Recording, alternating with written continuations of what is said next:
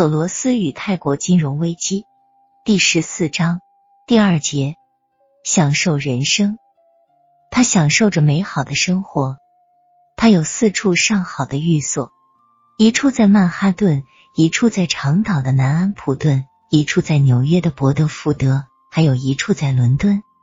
然而，和其他大富豪相比，他是很节俭的，既不抽烟，也不喝酒，似乎对大吃大喝也不感兴趣。埃德加·埃斯特是他在伦敦的合作伙伴，他经常在办公室之外看到索罗斯。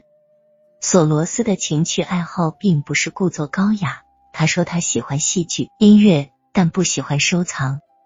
他有几件匈牙利艺术品，他喜爱服装。每次出门穿着都十分得体。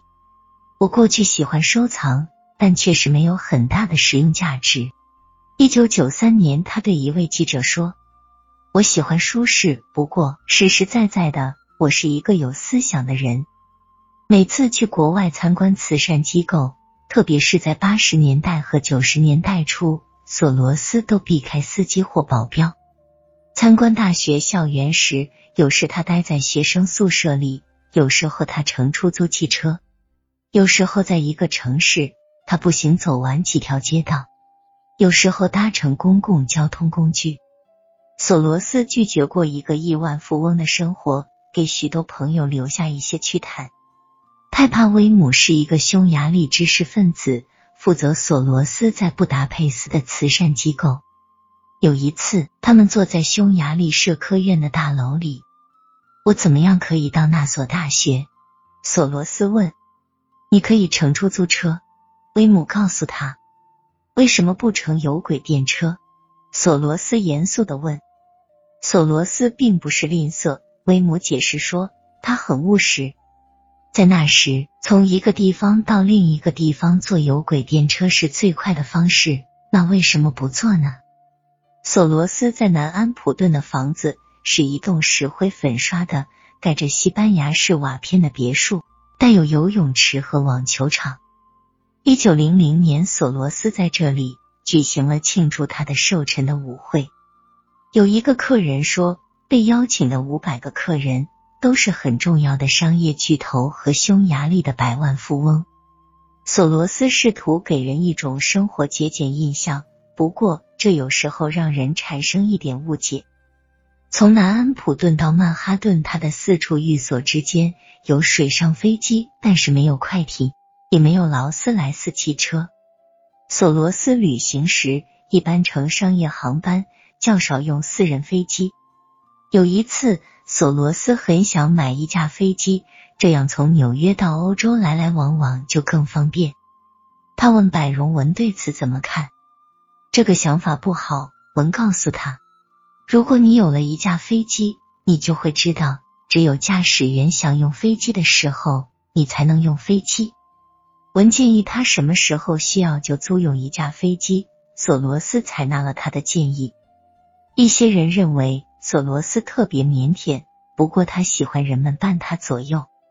文说，他喜欢生活在更舒适的地方。乔治不会带你到处看他的房子，并对你说：“瞧。”这一口钟，或者这尊塑像，或者这幅油画，他喜欢物质享受，喜欢平静安逸的生活。他喜欢把人带到家里，为他们提供美味佳肴，为他们提供帮助与方便。他经常举行舞会，有时候他会在最后一分钟打电话给苏炸，要邀请一些朋友共进晚餐。多少人？苏炸马上会问。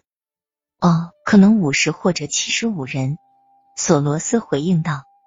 然后苏炸就亲自为七十个持不同意见的俄罗斯人及其伙伴准备晚餐。每年的除夕之夜，他会在纽约的公寓里举行一个晚会。夏天每个星期六的晚上，索罗斯都会在福安普顿附近。对他来说，这些晚会和商业会议、社会活动一样重要。文参加过一些这样的晚会，他观察到索罗斯人缘很好，他跟每个人打招呼，能够记住他们的姓名。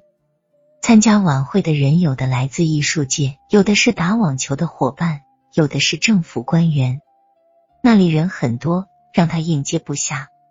通过这些活动，他往往能有所得。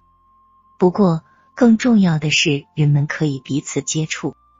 正因为具有爱好社交活动的天性，索罗斯不喜欢定居一地的生活，他希望处于流动之中，去看看世界的其他地方，使自己保持敏捷的思维，和那些正从事重要事情的人相互交往。总之。他想去，实际上也正在热切的寻求机会，在生活中冒险。这也就无怪乎他讨厌商人，也讨厌处理家务了。